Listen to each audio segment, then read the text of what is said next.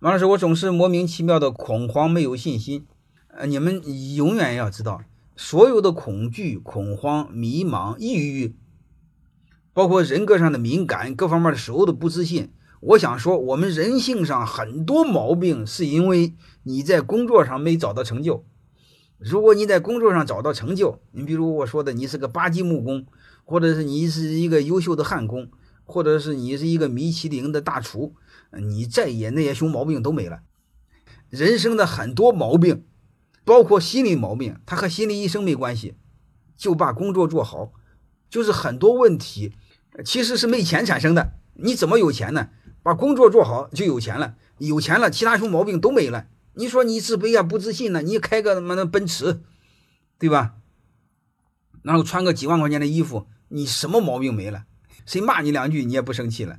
但是前提是在哪儿呢？前提你钱从哪儿来呢？